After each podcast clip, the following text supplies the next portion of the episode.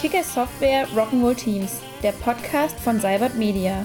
Warum ist Visualisierung für die Aufnahme von Informationen so relevant? Welche Rollen spielen visuelle Darstellungen im Kontext der digitalisierten Unternehmenswelt? Wie können Softwarelösungen dabei unterstützen? Und welche Anforderungen sollten Teams an diese stellen? Das und mehr hören Sie in dieser Folge. Bleiben Sie also auf Empfang. Ja, hallo und herzlich willkommen zu einer neuen Podcast-Folge von Cybert Media. Heute wollen wir uns damit beschäftigen, warum die visuelle Darstellung von Informationen ähm, wichtig ist und gerade auch deren Relevanz im Arbeitsalltag beleuchten. Ähm, ich bin Inga, ich bin seit drei Jahren ähm, oder habe vor drei Jahren angefangen, mich mit dem Thema Visualisierung, ähm, mit Tools ähm, rund um Visualisierung ähm, zu beschäftigen und sitze hier zusammen mit Diana und Bastian. vielleicht könnt ihr beiden euch auch kurz vorstellen. Ja, hi, ich bin Diana. Ich bin die Designerin im Team und mit dem Thema Visualisierung beschäftige ich mich quasi tagtäglich und das automatisch. Und das ist meine erste Podcast-Folge. Ich bin mal ganz gespannt, wie das so funktioniert. Ja, machen wir gleich weiter. Das ist auch meine erste Podcast-Folge. Ich bin der Bastian, ich bin der Product Owner im Team Draw.io und ich bin schon seit einiger Zeit mit der Firma unterwegs und habe eigentlich seit meiner Ausbildung, die ich in der Werbung absolviert habe, Kontaktpunkte zum Thema Visualisierung und war eigentlich schon seit immer dabei. Ja, die erste Frage tatsächlich, die wir uns bei der Vorbereitung des Podcasts oder dieser Podcast-Folge gestellt haben, ähm, war, ob es überhaupt sinnvoll ist, in einem Hörmedium von den Vorzügen visueller Darstellung zu sprechen. Ja, dazu äh, sage ich eigentlich nur eins. Ähm, stellen Sie sich einfach mal vor, wir sitzen jetzt gerade hier in unseren Tanktops, in unseren Shorts. Ähm, gib's mal bitte mal den Smoothie, Inga. Ähm, dass, Sie übrigens, äh, dass Sie übrigens gerade das Meeresrauschen nicht hören, ist, äh, liegt einfach daran, dass wir das Fenster geschlossen haben, aber wir sind gerade in unserem Apartment auf Curacao. Ähm, vielleicht öffnen wir gleich nochmal das Fenster, aber die Reggae-Musik draußen ist einfach zu laut. Ähm, Warum sage ich das jetzt gerade? Während ich gerade geredet habe, ist im Prinzip bei Ihnen im Kopf Kino gewesen. Also Sie haben sämtliche Erfahrungen und Erlebnisse rausgekramt, die Sie in Verbindung mit Sommerurlaub haben. Vielleicht waren Sie ja schon mal auf Curacao, sehr schöne Insel habe ich gehört. ähm, tatsächlich sind wir immer noch in Wiesbaden. Es ist gar nicht so warm. Wir sind alle mit langen Klamotten beseelt. Äh, aber grundsätzlich bei Ihnen sind gerade Bilder im Kopf aufgegangen. Darum geht es eigentlich. Und als wir uns das überlegt haben im Vorfeld dieser Folge, es war tatsächlich die allererste Frage, die uns äh, in den Sinn kam, haben wir gesagt, ja, aber im Prinzip ist das schon genau das, worum es geht. Denn Gehörtes und Gesehenes bedient im Kopf dieselben Zentren. Also ja, ein Podcast zu dem Thema Visualisierung ist natürlich sinnvoll und mit diesem Beispiel, das wir jetzt auch gleich so ein bisschen durchziehen werden, werden wir es Ihnen ein bisschen ans Herz legen noch näher. Ja, mir gefällt das Beispiel richtig gut. ähm, ja, gerade ich habe eben schon gesagt, ich sitze hier mit meinem stillen Wasser und ähm, schaue draußen auf den dunklen Regenhimmel. Ähm, aber was bedeutet visuelle Darstellung von Informationen überhaupt? Ich meine, das Karibik-Beispiel, so gut es uns gefällt, ist ja doch auch stark vereinfacht. Ja, es ist stark vereinfacht, aber man kann es tatsächlich relativ einfach adaptieren, auf so ziemlich alles adaptieren, weil letztendlich geht es ja darum, was sind Erlebnisse, was sind Erfahrungen. Und das hat eigentlich alles etwas mit dem Prozess des Lernens zu tun. Also wenn wir überlegen, warum ist jetzt zum Beispiel das Thema Urlaub oder Karibikurlaub jetzt im Speziellen so positiv konnotiert? Das hat einfach was damit zu tun, dass ganz viele Einzelerfahrungen zu einem ganz großen positiven Bild zusammenspielen. Also nehmen wir einfach mal die Karibik die Karibik, da denken wir an Sonne, an Wärme, Unbeschwertheit, vielleicht auch ein bisschen Reggae-Musik, ein paar Cocktails. Bei Urlaub grundsätzlich reden wir davon, dem Alltag zu entfliehen. Wir reden davon, eine neue Kultur zu erleben, wenn man das Glück hat, so weit wegzufliegen oder wegzufahren.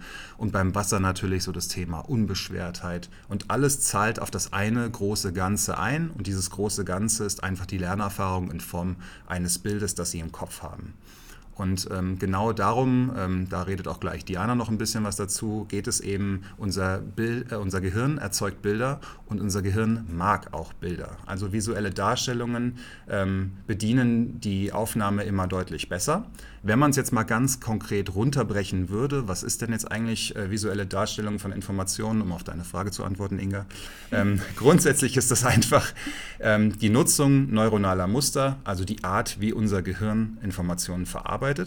Um komplexe Sachverhalte schnell und einfach zu vermitteln und dann auch entsprechend begreifbar zu machen. Das klingt ja jetzt nach dem ähm, Curacao-Beispiel ähm, schon recht wissenschaftlich. Ähm, es gibt ja auch eine Reihe von Studien, die sich mit dem Thema beschäftigt haben und auch Antworten auf die Frage geben, ähm, ja, wieso ist visuelle Darstellung von Informationen so wichtig? Ja, also rein evolutionär gesehen sind wir es gewohnt, in Bildern zu denken. Sprache dagegen ist noch ein recht junges Thema für uns und Schrift sogar noch jünger. Also jeder Mensch äh, hat mit Bildern und Geschichten verknüpft man einfach irgendwas. Und das ist was, was schon immer da war. Ähm, dementsprechend mögen wir eine recht reduzierte bildliche Möglichkeit in Informationen zu, äh, zu konsumieren, lieber als äh, Texte zu lesen. Also im Prinzip heißt das, unser Gehirn ist faul und mag halt lieber das, was es gewohnt ist. genau. Ähm, in unserer digitalen Welt äh, spielt das natürlich auch eine Rolle. Ähm, Studien zeigen, dass ähm, nur 25 Prozent der Inhalte, die auf so einer Webseite stehen, überhaupt äh, gelesen werden. Man scannt eigentlich nur noch. Das heißt, auch Bilder spielen da eine große Rolle, weil das so ein bisschen Ankerpunkte sind auf einer Seite. Ein ganz gutes Beispiel, was ich mir vorher noch ausgedacht habe, das steht nicht in unserem Skript. Welches Skript? Wir haben kein Skript. ähm, war, dass wenn wir uns einfach mal äh, draußen in, in der Stadt umschauen, da hängen viele Schilder rum und warum stehen da keine Wörter drauf? Richtig, weil wir einfach mit diesen bildhaften Icons äh, viel, viel besser umgehen können und es viel schneller wahrnehmen können, gerade wenn wir im Auto sitzen und dran vorbeirasen. Ja, du hattest ja eben schon Stichwort Digitalisierung mal angeschnitten. Ähm, ja, vielleicht können wir uns jetzt mal so ein bisschen in die Richtung Geschäftswelt oder welche Bedeutung ähm, hat das auch für die Geschäftswelt, die Darstellung visueller ja, Inhalte oder Informationen? Ähm, wo kann denn ja, visuelle Darstellung von Informationen uns da helfen? Ja, es hilft uns vor allem deshalb, weil gerade, also das gab es eigentlich schon seit jeher, aber gerade durch die Digitalisierung wurde es noch mehr befeuert. Es gibt einfach eine grundsätzliche Konkurrenzsituation um Aufmerksamkeit. Das ist nun mal so. Ähm, und da gibt es einfach, ähm, ja, man spricht so von entweder einem generellen IQ oder einem visuellen IQ. Und da geht einfach durch die Digitalisierung diese Schere unheimlich einfach auf, weil dieser visuelle IQ, der wird noch mehr befeuert. Ähm, die bildliche Darstellung, die bildliche Sprache wird einfach immer mehr gefördert. Und dadurch ja, wird man einfach auch grundsätzlich viel mehr mit visuellen Inhalten konfrontiert. Gerade auch, was Diana eben schon sagte, weil das Gehirn es einfach nun mal mag und da auch so ein bisschen faul faul ist, weil was man einmal gelernt hat, da bleibt man gerne dabei. Ähm, ähm, und wenn man jetzt grundsätzlich auf die Unternehmensstruktur sich das äh, mal ähm, ja, wenn man sich darauf mal bezieht und sich das Ganze mal vor Augen hält, ist es einfach so, äh, gerade auch zum Thema ähm, also Globalisierung, man wird mit einer unheimlichen Flut von Informationen konfrontiert. Ähm, man hat dann nochmal eine Landschaft von Prozessen und Dokumentationen. Sie werden jetzt auch gerade wieder ein Bild im Kopf haben und sich äh, vorstellen, dass die natürlich unheimlich einfach zu greifen sind und überhaupt nicht komplex. Das war jetzt Sarkasmus. ähm, und je, äh, je stärker Sie einfach auch in einem vernetzten oder globalisierten digitalisierten Unternehmen arbeiten, desto mehr werden sie auch zum Beispiel mit Sprachbarrieren oder kulturellen Barrieren konfrontiert sein. Und all das ist einfach erstmal grundsätzlich eine Herausforderung. Und natürlich werden Sie dann auch ganz fest, äh, schnell feststellen, dass Bilder einfach da universeller sind, als Sprache es ist. Also Sprache, stellen Sie sich jetzt mal vor, Sie würden mit einem japanischen Kollegen äh, sprechen, der kein Englisch spricht und erst recht kein Deutsch, dann werden Sie mit Sprache relativ schnell, nämlich nach 0,1 Sekunde, werden Sie da schon am Ende sein. Ähm, also Sie haben mit visuellen Inhalten viel mehr die Möglichkeit auch, sich auszudrücken. Na klar, es gibt auch da Interpretationsspielräume, die sind vorhanden, aber wenn man jetzt jetzt äh, sich rein auf die Sprachbarrieren bezieht, ist der Interpretationsspielraum dort aber deutlich geringer, als wenn es das jetzt zum Beispiel mit textlichen Inhalten der Fall wäre.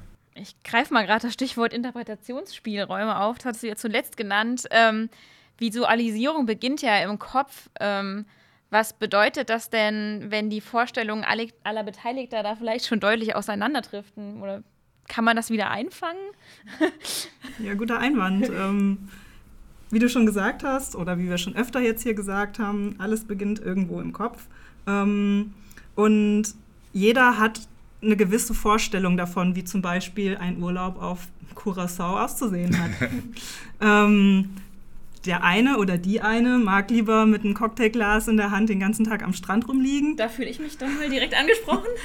ja, bei mir ist es da ein bisschen anders. Ich würde lieber mal surfen lernen. Keine Ahnung, wie sieht es mit dir aus, Basti? Ich verstehe gar nicht, warum man nicht tauchen geht, wenn man einmal in Curacao ist. Also die Unterwasserwelt ist quasi bombastisch.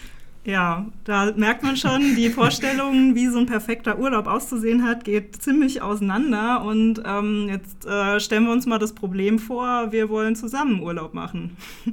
ähm, und äh, da spricht man halt erstmal miteinander, wie jeder sich das so vorzustellen hat. Also quasi jeder äh, packt sein Bild aus dem Kopf auf den Tisch und ähm, dann guckt man, wie man gemeinsam quasi einen perfekten Urlaub hinbekommt, auch zu dritt.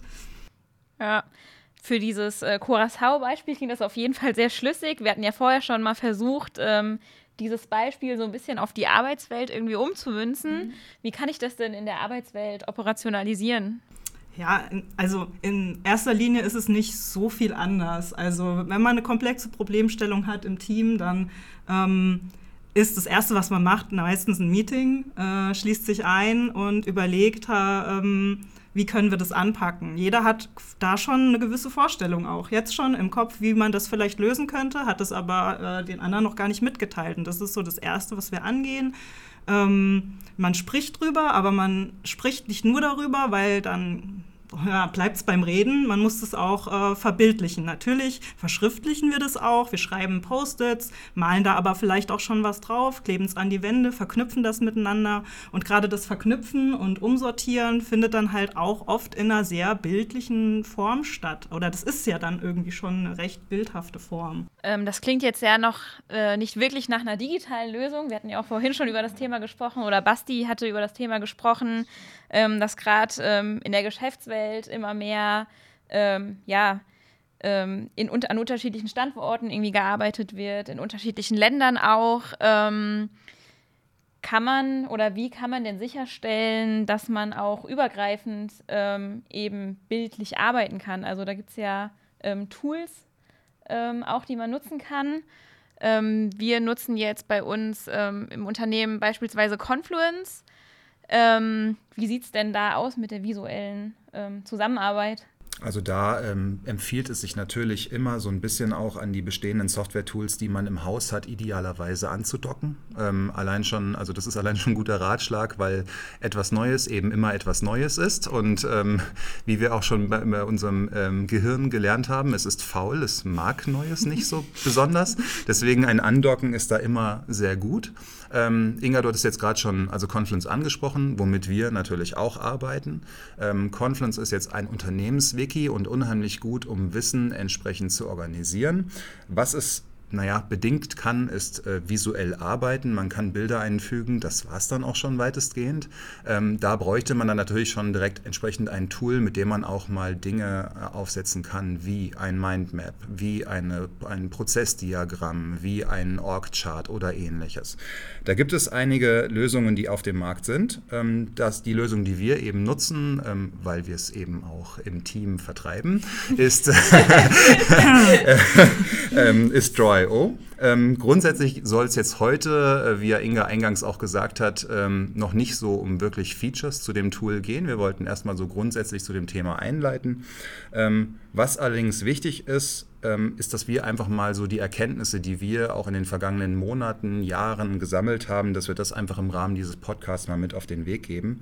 Und da geht es uns vor allem darum, dass man einfach sagt, ähm, das Thema ist komplex. Unternehmenskommunikation ist komplex. Und dieser Komplexität muss man irgendwie Herr werden. Ähm, man tendiert dann aber immer relativ schnell dazu, irgendwie solche Aktionen zu fahren wie, ja, dann kauft man sich eben eine, eine Einzelplatzlizenz zu einem Tool und arbeitet damit. Ähm, was wir gemerkt haben, eigentlich der verkehrte Ansatz ist, weil bildliches Arbeiten ist eigentlich nicht unbedingt ein Ausdruck von Kreativität. Es ist vielmehr auch ähm, verbunden mit der Fähigkeit, eine Idee zu fassen, einen Bedarf zu erkennen, ihn, zu, äh, ihn abzubilden, weiterzuentwickeln und auch zu diskutieren. Das heißt, ähm, weggehen so von dem Thema Kreativität, eher hingehen auch so zu dem Thema, ähm, ich möchte, dass so viele Leute wie möglich einen Bedarf dokumentieren, wenn sie diesen Bedarf sehen. Und Und das kann wenngleich man ja auch immer wieder Gegenteiliges hört, sowohl der Vorstand machen, der lässt sich ja gerne immer Reports schreiben und ähm, visualisiert nicht selbst, aber das kann genauso gut der Vorstand sein, wie zum Beispiel auch jemand, der in der Logistik arbeitet und eigentlich nicht so traditionellerweise äh, den ganzen Tag vor dem Rechner sitzt und Sachen visualisiert. Ähm, also kein Privileg von Einzelpersonen, eher, dass man sagt, man rollt das aufs ganze Unternehmen ein, äh, aus, was dann natürlich auch heißt, das Ganze muss einfach sein, das Einfache muss sehr einfach zugänglich sein, aber auch bedienerfreundlich sein. Und man muss die Möglichkeit haben, und das ist zum Beispiel auch eine Sache, die wir bisher, glaube ich, jetzt noch nicht so angesprochen hatten, die Sachen müssen leben. Also Diana hatte ja schon gesagt, die bei der, bei der Generierung von Ideen, so ist es bei uns auch. Was nutzen wir zuallererst? Wir ja. nutzen Stifte, Stift. Papier, Post-its. Ähm, aber wenn man eben einmal dazu übergeht, das Ganze transparent zu machen und ähm, für alle zentral zugänglich zu machen und das Ganze auch lebendig zu halten, dann sollte man eher so Richtung Digitalisierung gehen und sich ein Tool suchen. Ja, jetzt müssen wir gerade mal überlegen. Ja, das, das, das, Skript, das, das Skript, das wir nicht haben, haben wir alles abgedeckt. nee, das Thema, worüber Bastian jetzt ja schon ähm, ja doch ein bisschen ausführlicher gesprochen hat, ähm, also warum so ein äh, Tool halt irgendwie auch Sinn macht ähm, und wo man das halt einsetzen kann. Ähm, das haben wir jetzt schon angeschnitten. Worauf wir jetzt noch nicht eingegangen sind, ist, ähm, ja, was gibt es alles für Möglichkeiten mit diesem Tool? Also wo kann es wirklich konkret helfen? In welchen Abteilungen? Bei welchen Use Cases? Wo kann man dieses Tool optimal einsetzen? Ähm, um eben eine bessere Zusammenarbeit eben zu ermöglichen. Und ähm, ja, das haben wir uns vorgenommen, in ähm, der Zukunft ähm, auch in diesem Podcast noch weiter zu besprechen. Was für uns natürlich ähm, super interessant ist, welche Themen interessieren Sie dabei besonders? Ähm, oder besteht überhaupt Bedarf an diesem Thema? Und da würden wir uns auf jeden Fall sehr freuen, äh, Feedback zu bekommen.